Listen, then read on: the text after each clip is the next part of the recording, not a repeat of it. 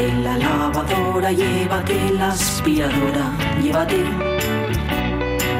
Llévate el secador de pelo. Llévate el horno microondas, el casete, la olla express, pero la radio es mía.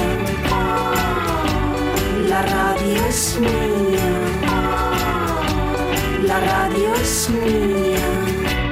Y quédate con todo lo demás. La radio es mía. Con Sonia Avellaneda.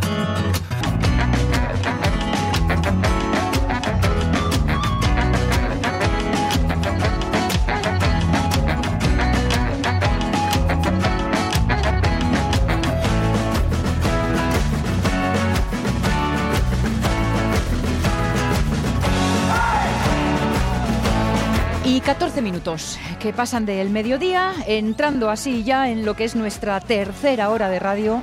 En la radio es mía, sí señor. Hemos eh, puesto nuestra mente en acción junto a la naturaleza. Hemos puesto nuestro cuerpo en acción junto a la naturaleza también. ¿eh? Ya sabéis que hemos hablado de esa savia de abedul que nos puede ayudar un poco a, aligerar el por dentro entre comilona y comilona navideña. Que hay que reconocer que estas cosas las hacemos.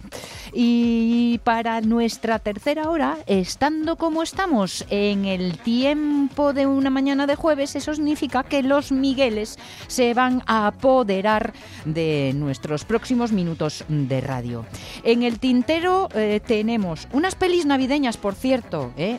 que hombre, Navidad, Navidad en estricto sentido, pues eh, ya pasó, pero mm, a ver, yo para mí Navidad, hasta que no pasan los Reyes, yo la considero toda ¿eh? en el mismo equipo.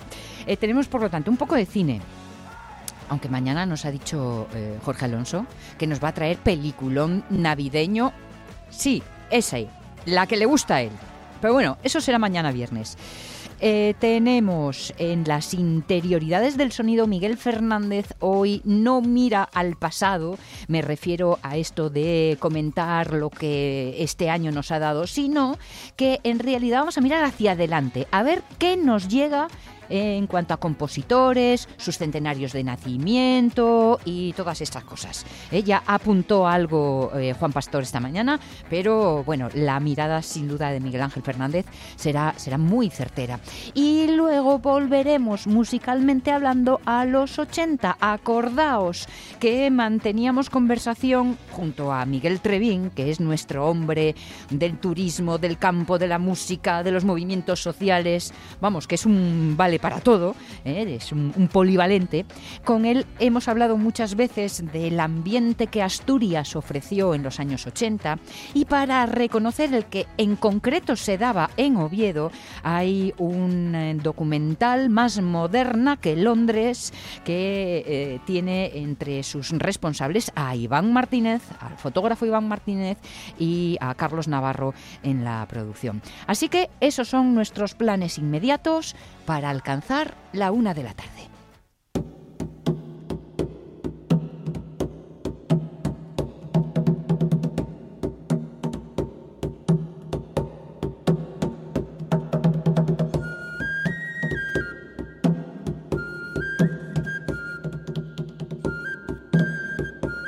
Miguel Fernández, ¿qué tal? ¿Cómo estás? Hola, muy bien. Buenos días. a Buenos todos. días. A todos los que quedáis por ahí.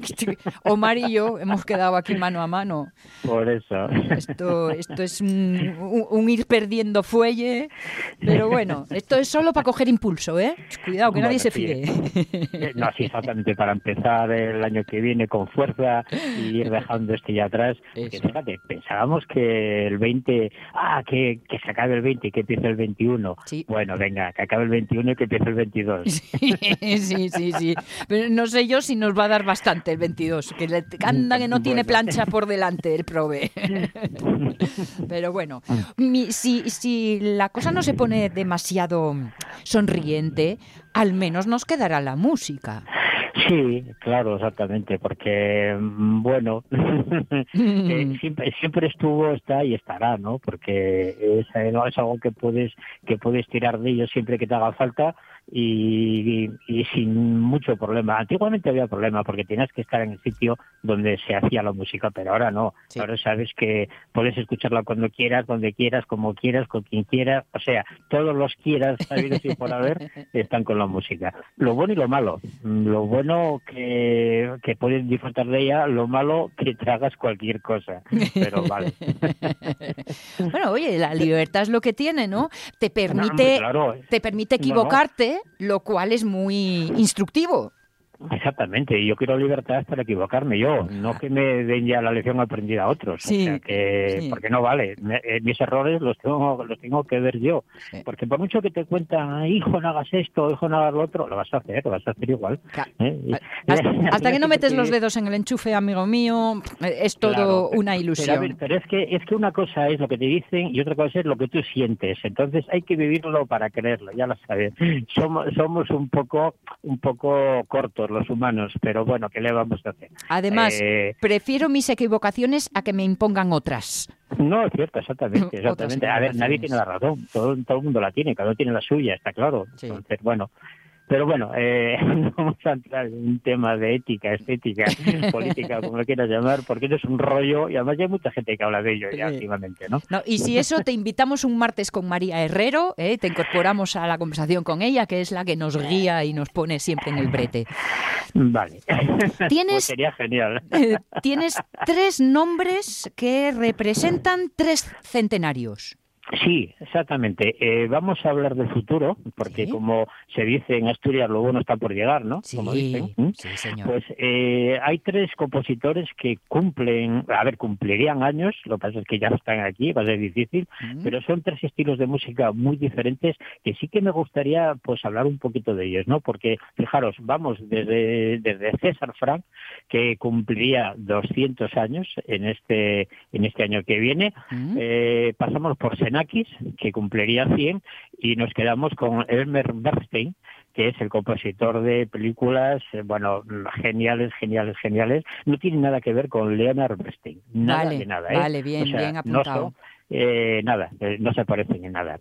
Entonces, eh, digamos que por orden de antigüedad, el primero sería César Frank, que cumpliría 200 años. Y, este hombre es curioso porque él era belga, había nacido en Lieja y, y su padre era un poco, bueno, era un, mm, era un poco, eh, no sé cómo decirlo, como padre de Mozart, vamos, estaba empeñado en que sus hijos fueran unos grandes genios y, eran dos hermanos, eh, él, él y, él, él, estudió órgano, piano órgano y el otro estudió violín. Y empiezan estudiando en el conservatorio de Lieja, pero a su padre le pareció poco y se van a París, dice, no, tú tienes que estudiar en el conservatorio de París porque lo mereces y tal, y se van para Francia. Y es curioso porque en ese momento, para, para estudiar en el Conservatorio de París, tenías que ser francés. Y entonces es cuando, es cuando adoptan la nacionalidad francesa. Por eso se dice que César Frank es francés, pero no era belga. Lo que ocurre es que luego fue francés para poder estudiar, ¿no? Eh, mm, bueno, su padre sigue siendo un rompetal ¿eh? y, lo a estudiar, a dar conciertos, a componer, y hay un momento que él se revela y dice, hasta aquí hemos llegado, eh, porque había conocido a una alumna suya mm, de, de, alguna de las clases que él daba en algunos sitios, en clases particulares, y se escapa con ella, se casa con ella. En ese momento era bastante complicado mm, casarse sin el consentimiento del padre, pero al final lo consigue. Y el caso es que eh, también deja de estudiar en el Conservatorio de París, lo cual le supondría bastantes problemas más tarde, porque como no había estudiado allí, pues no, no lo cogerían mm, como profesor de órgano, que era lo que él iba a ser después. ¿no? Pero el caso es que este hombre, eh, eh, aparte de que, de que está en el paquete porque cumpliría años el año que viene, eh, es uno de los padres del, del, del resurgir del órgano en, Francia y por lo tanto del órgano romántico europeo.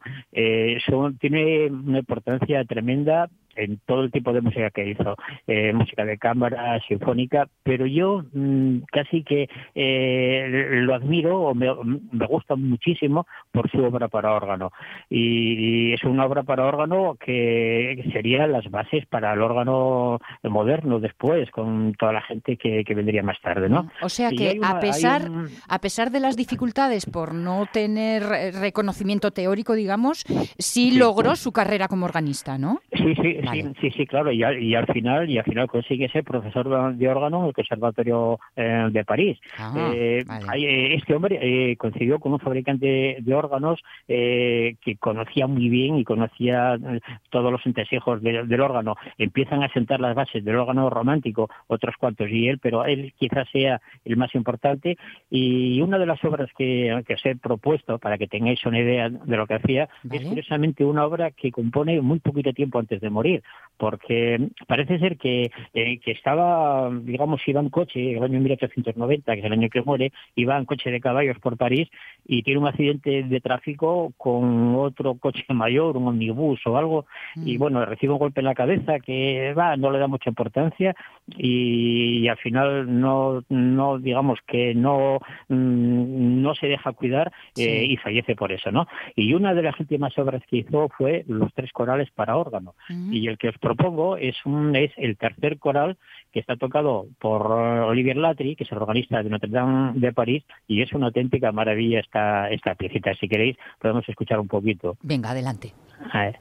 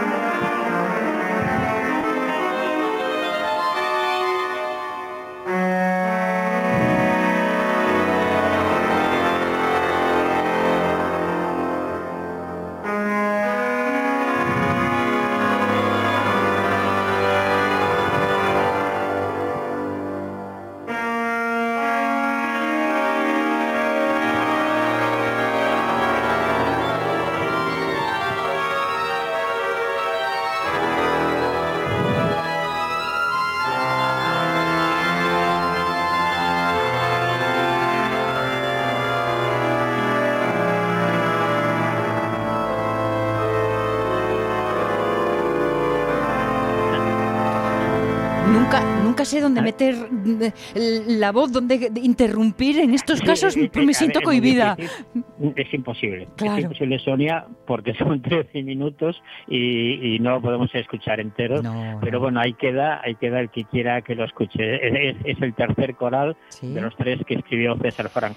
Eh, es curioso porque esta es una, es una pieza totalmente clásica, sabe clásica en cuanto a escritura, ¿no? No hay, no hay ninguna mm, escritura contemporánea como luego, como luego aparecería. Por eso, digamos que es un precursor, es un precursor de, entre otros, eh, por ejemplo, Oliver Messiaen. Oliver Messiaen, eh, a ver, si sin César Frank es posible que no hubiera aparecido un Oliver Messiaen, mm. porque Oliver Messiaen retoma esto y, claro, y, y, lo modifica y sí que aparecería ya una, una música mucho más contemporánea, una escritura mucho más atrevida. Pero bueno, ahí queda este hombre, es una auténtica gozada, eh, sus sinfonías y, y piezas para, para grupo de cámara también son una, una barbaridad de, bueno, pero vamos, yo me quedo con, con las piezas para órgano, sobre todo por, por, el antecedente y por el camino que abrió al futuro, ¿no? Claro, de alguna forma, si nos estás diciendo que son eh, parte de sus últimas creaciones, de alguna forma estará condensado todo lo aprendido, vivido, o sea, estaría en su mejor momento. Sí, sí, eh, claro, exactamente, exactamente. Y él, él, muere por un accidente de tráfico, o sea, que estaba en plenas facultades. Claro, no, no, no, eh, eh, todavía podría haber dado mucho de sí, ¿no? Pero bueno, ahí se quedó, ahí se quedó este hombre. 200 años, nacido el 10 de diciembre de 1822. 100 años después, es decir, hace 100 Sí, aparecería Yanis Xenakis. Yanis Xenakis, eh, aquí ya estamos hablando de una música un poco más compleja, un poco, un poco, no, mucho más difícil, eh, porque hablamos de, un ingeniero. Eh, Yanis Xenakis nació en Rumanía, o sea, en realidad era rumano, pero se va mm, rápidamente eh, a Grecia y es una persona bastante comprometida políticamente porque formó parte de la resistencia eh, antinazi, luego después también formó parte del, eh, del grupo opositor eh, en, la guerra civil griega, en donde tuvo un problema, parece ser que le estalló una bomba o un artefacto o algo, y tiene la, la parte izquierda eh, de su cara desfigurada, perdió un ojo y mm. demás, por eso siempre en, en, sus fotografías nunca aparece de frente, siempre aparece el, lateral derecho, ¿no? porque el otro lo tiene francamente desfigurado. Estoy, viendo las fotos eh, y, el izquierdo totalmente velado, oscurecido, para que no... Sí, sí, siempre, siempre está eh, oculto porque le bueno, tener una cicatriz enorme, el caso es que tenía el rostro bastante bastante desfigurado. Mm. Mm, como es un gran activista político, pues eh, tiene que huir de Grecia y se va para Francia. Y en Francia comienza a trabajar con Le Corbusier, eh, con el arquitecto francés, y hay una historia muy curiosa, muy curiosa, mm, que cuando cuando cuando el pabellón de, de, la Expo de, de, París. eh, fue en, Bruselas, ah. eh, del año 1958, el, pabellón mm, que había firmado Le Corbusier, en realidad quien lo hizo fue este hombre, eh, Yanis Xenakis, eh, porque Le Corbusier, era, Le Corbusier era el arquitecto, pero toda la parte de ingeniería era Yanis Xenakis. Mm, se enfadan, se enfadaron mucho los dos porque si miráis en el proyecto Yanis Xenakis casi ni aparece, o sea que Le Corbusier lo hizo trabajar como negro, como negro Nunca mejor dicho. nunca mejor dicho. Pero, pero Yanis Xenakis fue el, digamos, el diseñador de, entre comillas, de, toda la parte eh, de, las cúpulas y demás y lo hace empleando las ideas que él había tenido en una música que había escrito un poco antes, que era Metástasis para orquesta. Es una pieza bastante compleja en la que van apareciendo diferentes líneas que surgen de un, de un punto común, que se separa y tal, y eso es lo que él desarrolla luego en el techo, vamos, en, en, el tejado de, este pabellón. Mm. Por desgracia, del pabellón no quedó nada, porque eh, solamente quedó el atomium. ¿Eh? ¿Os acordáis que el símbolo, así como, digamos, de, de, de, Bruselas, en Bélgica, es el atomium? Sí, sí, sí. sí. Es esa pieza que es como si fuera un, un, átomo. Bueno, atomium. Exactamente. Sí, sí, eso, fue eso fue el único pabellón que respetaron. El de Courvoisier, que estaba ahí cerquita, lo, destruyeron. Solamente hay fotos, un poquito de vídeo y muy, y muy poca información. ¿no? Pero, pero Yanis Xenakis es un, es un representante típico de la música matemática dentro de, de las estructuras musicales contemporáneas, mm, que luego daría lugar a la música electroacústica, eh, trabajó mucho también con, con orquesta, pero vamos, con grupos de percusión, y es una música ya más difícil de escuchar, digamos, muy difícil de escuchar. Yo os traigo un ejemplo mm, bastante fácil de digerir, eh, que es una, es una visita para percusión, que se llama, se llama Rebons, Rebons B. Eh, y está tocado por un percusionista Pedro Carneiro, que son de las versiones que yo he escuchado de esta pieza, yo me quedo con esta. Es una obra cortita, son cinco minutos, vamos a ver un poco porque también es, es muy larga, pero es Rebondes, de Yanis Senakis. Y suena así. Está calentando. Sí.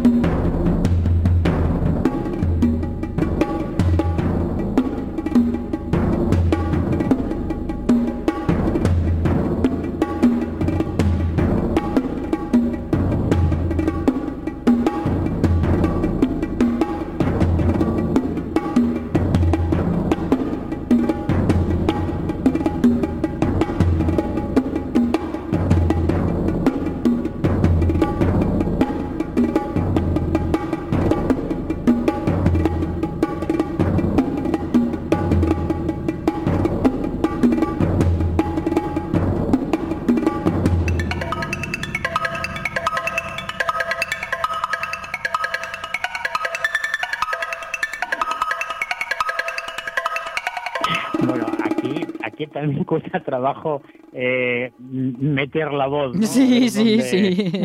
es donde metemos ahí. Eh, Entra tú primero que a mí me da la risa. Exactamente. Bueno, De eh, todas eh, formas, pieza- esperaba, pieza- que, esperaba que fuera más difícil su escucha, pero ya veo que has elegido algo más mm, llevadero, ¿no? Sí, sí, sí, Vale. sí, es, es, es, es casi de lo más llevadero que tiene, sí. Y sobre todo esta pieza, esta pieza es muy bonita si la ves. Claro, en- escuchándola así, digamos, a palo seco, Sí. bueno, te puede gustar más o menos, ¿no? Pero bueno, tienes que ver al percusionista en el centro de todo ese eh, de percusión y pasando las canutas ¿eh? Eh, con- consigue acertar a dar el a dar el palo sin mirar porque tiene un montón de artilugios no alrededor de él y es, un- es una pieza que es más eh, a ver, es para escuchar pero pero si la ves en el primer día el primer día que la ves Sí. luego después ya cuando la escuchas todos los días es una auténtica gozada. Es Claro. una obra muy difícil muy difícil muy difícil. Pero bueno es sí como tú dices casi de lo más digerible de, de este hombre no de Yanis Xenakis. Vale, ¿Mm? pues mira, es- me parece un buen aperitivo para él. Yo todo lo que sea percusión, vamos, me atrapa fijo porque, porque es, es tan básico que, que es por donde yo puedo entrar. Y, Sí, sí, y- y le buscaré, eh, seguro que lo en la red puedo verlo en acción, ¿no? En la, la puesta Sí, en escena sí, de este claro, tema. sí. Vale, vale, vale, lo buscaré. Eh, como título Rebons hay dos, Rebons A y Rebons B. Vale. Este es el B. El, el- el A, el A también es bonito, pero es, es, digamos menos brillante para para para presentarlo así, digamos, eh, digamos en tiempo cortito, ¿no? Vale. Es, es, es más explosivo el B. Eh, digamos que te, te atrapa mejor, ¿no? Luego ya puedes escuchar el Rebons A. muy bien, muy bien. Pues empezaremos eh, poquito a poco para ir eh, preparándonos el oído y ya ir entrando a cosas más difíciles. Sí, luego, luego después acabaréis en la obra para orquesta Metástasis, que esa ya, ya, ya, bueno. Eh, Esa ya requiere, ¿no? Estar un poco dispuesto. es- sí, exactamente. Vale, vale, vale, vale. Y nos hablabas de Bernstein, pero ojo, decías, no cuidado, no os liéis, que este no es el Bernstein en el que estáis pensando. No, no, no, no exactamente. Este es, pues entre otros, el que hizo la música, wow, a ver, A una ver. lista tremenda. Eh, los Diez Mandamientos, La Colina de los Diablos de, eh, de Acero, eh, Los Bucaneros, Los Siete Magníficos Ay. y toda la saga de los Siete Magníficos, o sea, El. Retorno, el no sé qué, no sé qué más, pero todos de los Siete Magníficos, ¿no? Sí, sí, Eh, el ¿qué más? Bueno, un- Cazafantasmas. Un, un Oscar, eh, eh, un Oscar que tuvo por Mili, eh, mm, eh, ¿qué más? Eh, buf, eh, aterriza como puedas. La gran evasión, eh, estoy viendo eh, aquí. Eh, exactamente. eh, a ver, el, eh, los fantasmas me parece que también. Sí, sí, sí. Eh, bueno, a ver, todo, lo hizo todo prácticamente. Y todo era buenísimo, además, fíjate. Y es curioso porque, qué casualidad, ayer en, en la TPA, eh, como siempre ponen esa película de vaqueros y tal por la tarde, Sí. pues, pues pusieron una de los siete magníficos, creo que era El Regreso, me parece, o algo. Mm. Y claro, eh, en cuanto escuchas la, la música, ala, ya está aquí, este hombre. Y, y, eh, este hombre primero había, eh, digamos que él, él empezó a estudiar con Harold Copland, ¿no? Y, y estuvo estudiando en la Juilliard, que es una academia de, de muchísimo prestigio. Eh, luego, luego empezó la guerra, la Segunda Guerra Mundial, se tuvo que ir y, y al final estuvo tocando en la banda de Glenn Miller. O sea que el hombre Ajá. tenía unos orígenes muy buenos, muy buenos, muy buenos. Y claro, la música que os he propuesto, que es la banda sonora de los siete magníficos, eh, esto, esto no hay nada que decir de ello. Mira, fíjate, eh, hace muchos, muchos, muchísimos años eh, salieron unos discos que eran cuadrafonía, Sí. eh, discos con cuatro canales Sí. y eran discos de vinilo, pero que los dos canales posteriores estaban metidos eh, en alta frecuencia, eh, que no se podían escuchar si no era con un equipo especial. Y Ujú. yo me acuerdo que uno de los discos que teníamos para probar eh, Sí. cómo sonaba aquello, eh, estaba este tema, el tema de los siete magníficos. O sea Ah, que... bueno. ¿Mm? Pues mira, eh, prueba, prueba, porque el tema suena así.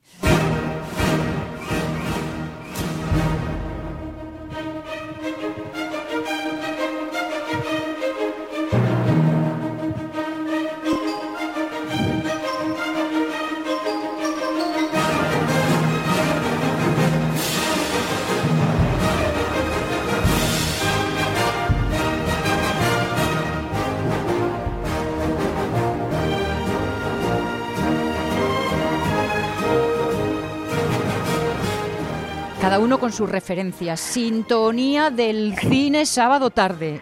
De mi más tierna infancia. Hombre, Pues sí, hombre. sí, Pero estoy, sí, es- no, claro, estoy leyendo claro. su filmografía y, chico, es que tiene titulazos, ¿eh? El Cabo del Pues Miedo, La Edad de la. Inocencia, Mi Pie. Izquierdo, Los Timadores, em, em, Amanecer El hombre de Zulú.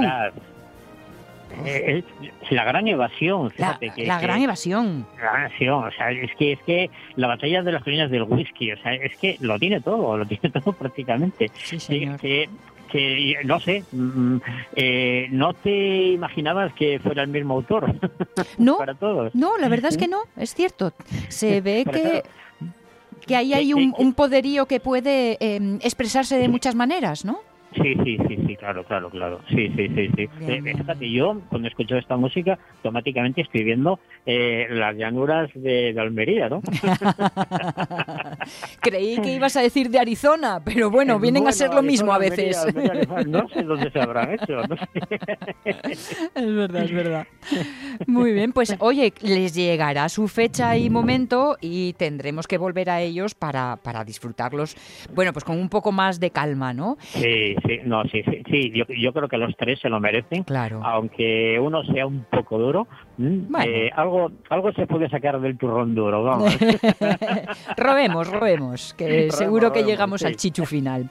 200 Exactamente. años para César Frank, 100 años el 29 de mayo de 1922 para Yanis Xenakis y del 4 de abril la música de Elmer Bernstein que tantas alegrías nos dio y a veces sin saberlo. Nosotros. Exactamente. Y, y- O sea, y como yo. Ves, sí, y, como veis, son fechas de nacimiento, porque las fechas de muerte las dejamos para otro momento. O sea, Vale, me- solamente celebramos el nacimiento. Me parece bien. Pues ala. Miguel Fernández, con un abrazo apretado, apretado, aunque distante. ¿eh? Que una Venga, cosa no quita mismo, la otra. Sonia, un besazo Un muy besito, fuerte hasta el año que viene. Los que quedáis por ahí también. Sí, sobrevi- sobrevivir, sobrevivir es nuestra tarea Eso, ahora. sobreviviremos, exactamente. Un besito, un besito, Miguel. Un Gracias. besito. Chao, chao. 12 y 41. Pues no nos vamos de la música, ¿no? En absoluto. Están todos hoy que les cuesta entrar, ¿eh? A estos músicos nuestros. Bueno, a ver, preparaos, porque lo que pretendíamos, lo que pretendemos es irnos a los 80.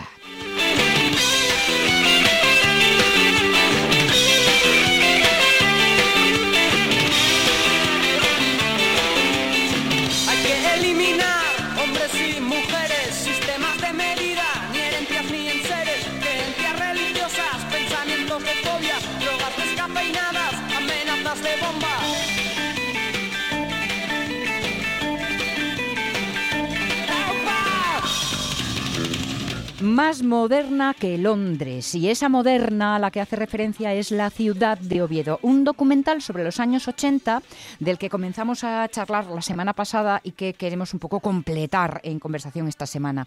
Y la idea es que eh, tanto Miguel Trevín como Iván Martínez se encontraran aquí en los estudios y pudieran charlar mano a mano, pero bueno, la realidad a veces impone sus propios ritmos. Así que eh, vamos a ir de uno en uno, ¿eh? vamos a organizarnos, como dice el chiste, y, y conocer los detalles. Iván Martínez, ¿qué tal? ¿Cómo estás? Hola, ¿qué tal? ¿Qué tal? ¿Qué tal?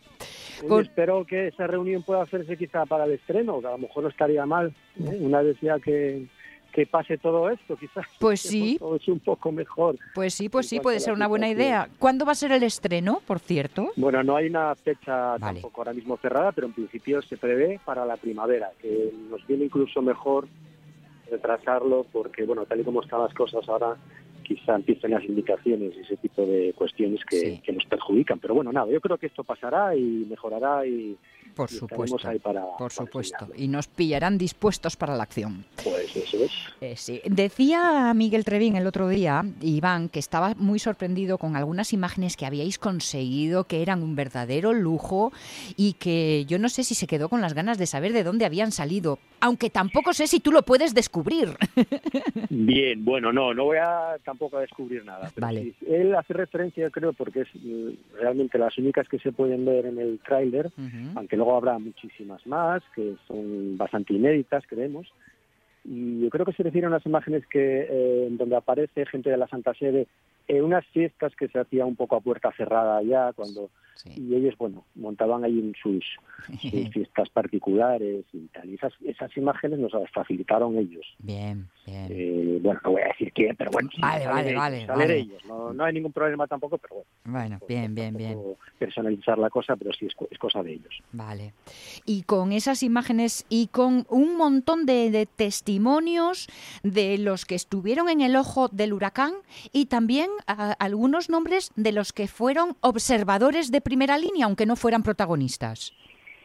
Sí, bueno, la idea es que eh, tanto como los pro- tanto protagonistas como gente que, bueno, pues también le interesó en cierto modo esa etapa o analizar ese fenómeno, Sí. porque también hay periodistas y gente pues más joven que quizá le haya tocado menos eh, el asunto y entre todos conformar, bueno, pues este eh, relato que nosotros creemos que que es el que no, no es un relato definitivo ni mucho menos, tampoco esto se trata de, de hacer una tesis doctoral ni, ni irnos al detalle del año, el día y no sé qué. Sí. Bueno, vamos a vamos a ver en qué queda todo, pero creemos que sí que refleja pues muy bien una época en la que Oviedo eh, alcanzó un eh, después de la dictadura y en esa transición democrática alcanzó un nivel cultural muy muy alto Sí. para ser una ciudad no olvidemos que de provincias pequeña y que bueno quizás eh, sea sorprendente todo lo que haya pasado aquí. De alguna forma eh, lo resume Munarriz en esto de mm, la ciudad que dormía la siesta que por fin despertó, ¿no? sí bueno claro él hace esa referencia que viene muy muy al pelo Sí, como, empieza la regenta no claro. Entonces, bueno, él, como también es escritor, sí, pues, sí. pues tiró por ese lado y nos parecía perfecto además para, para abrir el documental. Iván, ¿encontraste mucho, mm, cómo decir, Mm, mucha señaldad, mucho, ay, qué tiempos, ay, cómo fue, ay, qué bonito, ¿sabes? Mucha añoranza. Bueno, hay de todo. Vale. Pero yo creo que ahora ya, visto desde la distancia, evidentemente cualquier tiempo pasado Mm, éramos más jóvenes. Sí, En sí. realidad. No Sí. sé si mejoró, pero, eran, pero éramos más jóvenes y, y sobre todo, claro, hace 40 años pues Mm. la gente lo puede mirar con cierto con cierta nostalgia. Y sí, claro, pues a los que le tocó vivir esto como una explosión de color y libertad, pues probablemente lo vean como unos tiempos que irrepetibles Ujú. Y quizá viendo los que estamos ahora, pues con también con claro, con ese punto nostálgico y de, y de añoranza, claro. ¿Algún renegado? No. Pues no nos hemos encontrado a nadie que nos haya dicho que no. Bueno, y, y- y todo el mundo ha colaborado con una dedicación eh, pues pues muy grande y, yo creo que este era el momento de recuperar un poco esta memoria reciente de la ciudad y, y- y con los protagonistas precisamente en plena forma yo Bien, creo. bien. con la distancia y el tiempo suficiente como para hacer memoria sin que pasen 20 años y esto ya quede un poco en el olvido Vale. Bueno, pues quede la referencia hecha, porque como tenemos una cita, la de verdad, la de mano a mano, cara a cara, pendiente Pues sí. para la primavera, cuando el estreno, ¿eh? claro queden estas referencias y de momento y no, si queréis paladear los primeros minutos, buscad más moderna que Londres e iréis, e iréis conociendo lo que Iván Martínez nos va adelantando de este trabajo en el que muchos vamos a poner carita de ¡ay, ¿te acuerdas? Sí, probablemente sí. Claro que sí.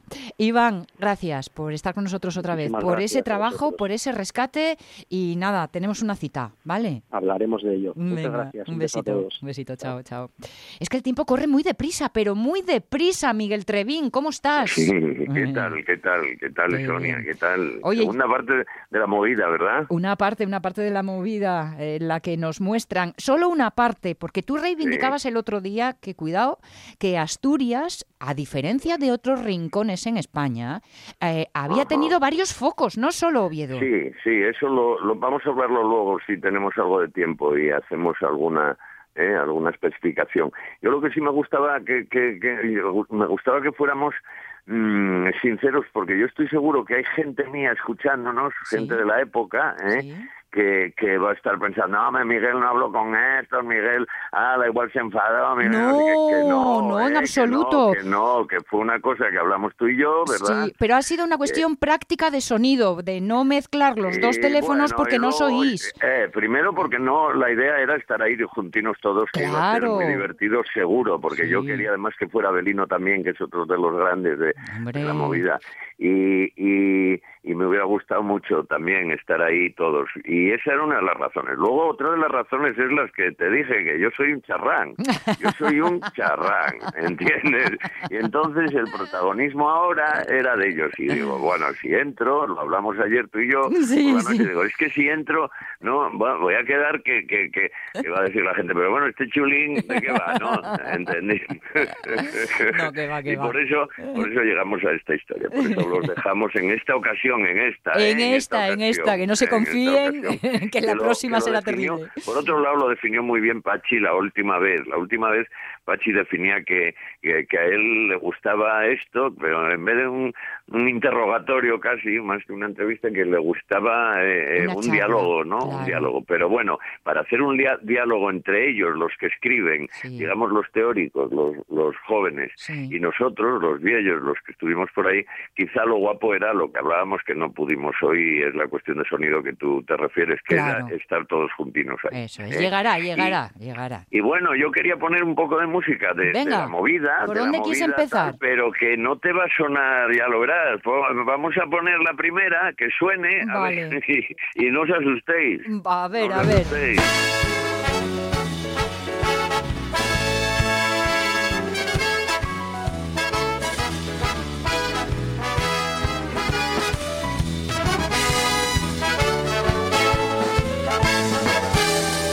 Gracias, nena, por tu regalo. Sin duda fue el mejor de mi cumpleaños. Gracias, nena, no podré olvidar este día señalado en que me vas a dejar. El perfume del olvido baña tu amor apasionado. Atrás tus promesas Ah, sean. vamos, Nada. el primero era Víctor Manuel, estaba clarísimo. sí, Y está, está- claro. Sí, Y la parece- segunda voz tardé, pero también encontré, ¿eh? Eso es, Nuberu, Nuberu. Eh. Yo me parece una burrada, me van a decir, pero bueno, Miguelín, vas a poner de la movida y, y aparece. Pues bueno, tiene su razón, tiene su, su razón de ser. Ya el otro día, esta canción, esta canción que efectivamente la cantan Víctor Manuel y Nuberu, Sí. que es regalo de cumpleaños, Sí, eh, que eh, es, es de un disco homenaje a Stukas, eh, que, que ya os dije que, que fue uno de, los de los nuestros, que lo queramos o no, en el Rocola en el 82, es, y, y sacó el, este disco tan guapo, que era Hazañas Bélicas, ¿os acordáis?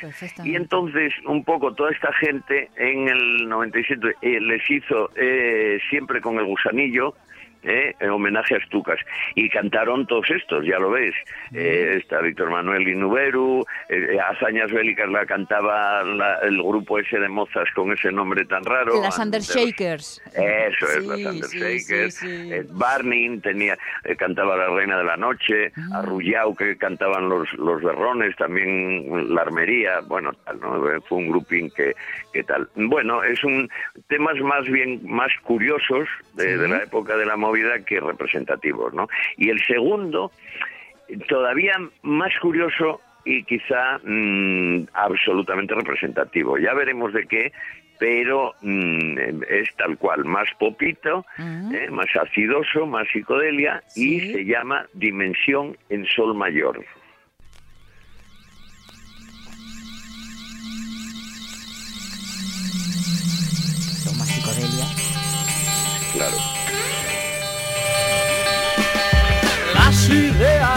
Ideas que mi mente se suelen quedar. Son las que proceden de un mundo mucho más allá, sin luz, sin sol, sin paz. Las ideas raras que ahora mismo te voy a contar vienen de otro mundo. Cuéntanos, cuéntanos, ¿de dónde vienen estas ideas raras? Dice el- la misma canción. De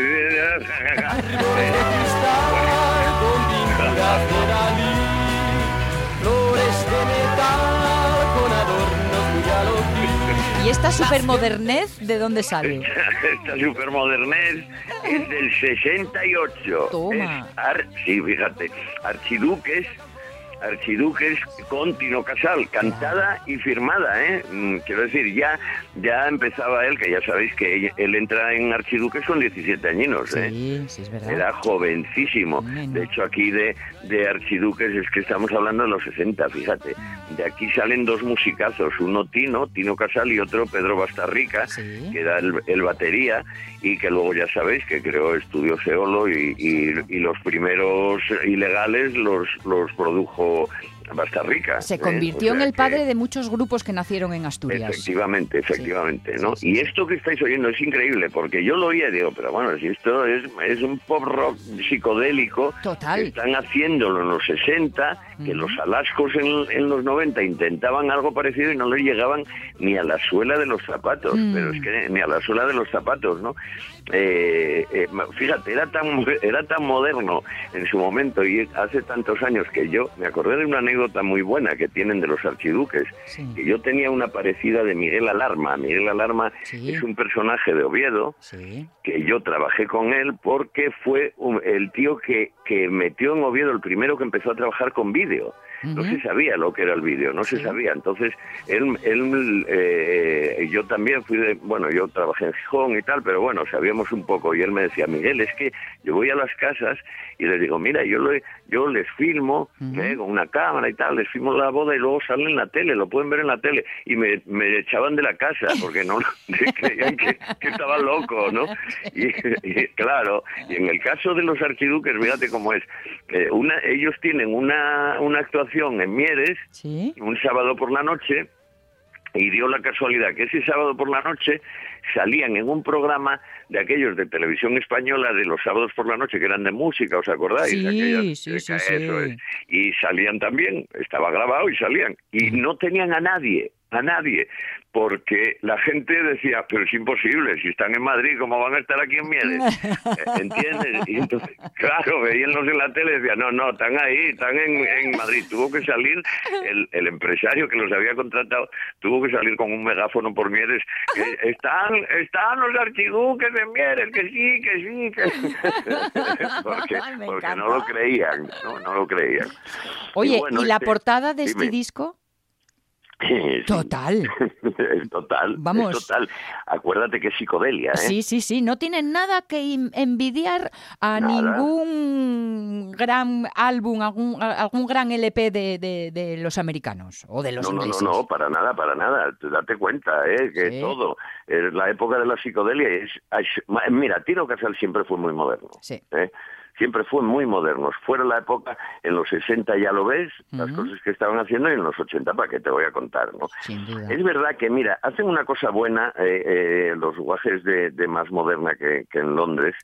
Yo lo poco que vi de ellos, no, no, ellos no, no sacan a Tino como personaje, ¿no? Como gran personaje de la movida, o por lo menos no sacan grandes imágenes. Que yo estoy de acuerdo, ¿eh? A mí me parece, me parece que es un bastante buen criterio porque para mí Tino, Tino, Tino es mm, junto con las Cortus son los cimientos de la movida madrileña, es el motor, el, el gran motor de la movida. eh, el principio, principio son las Costus y alrededor de las Costus. Y luego ya Tino y las Costus que llegan incluso a vivir juntos, ¿no? Pero, pero Tino eh, no, no le gustaba la movida en, en Oviedo y no le gustaba eh, salir. Venía, ya, ya me- alguna vez me dirías la anécdota que yo cuando iba a venir Sí.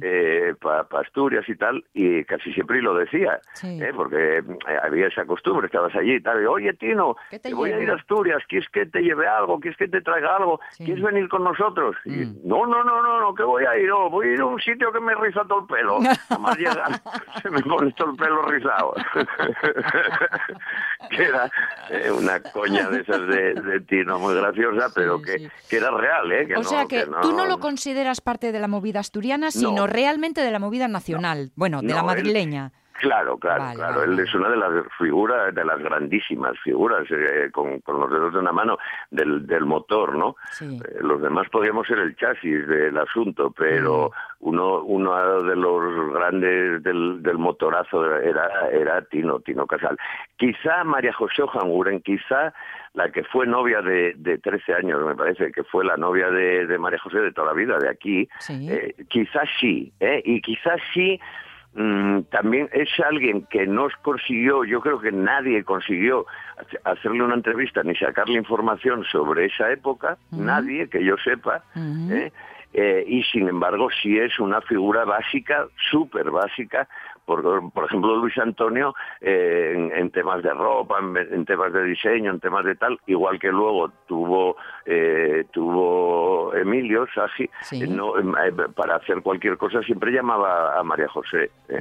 Además era una historia muy curiosa porque María José era una profesora que daba inglés en el, en el instituto eh, y ella iba vestida, eh, iba vestida como nos vestíamos, ella iba vestida así al instituto. A dar clase con, con todo ese clase. lucazo de, de ochentero. Efectivamente, Qué bueno, con qué todo bueno. el look aquel de los 80 era movida que lo que no era era era discreto. ¿no? Claro, claro. ¿Cuántos Y- nombres propios? Y yo, que soy una malvada y que te dejé pocos minutinos.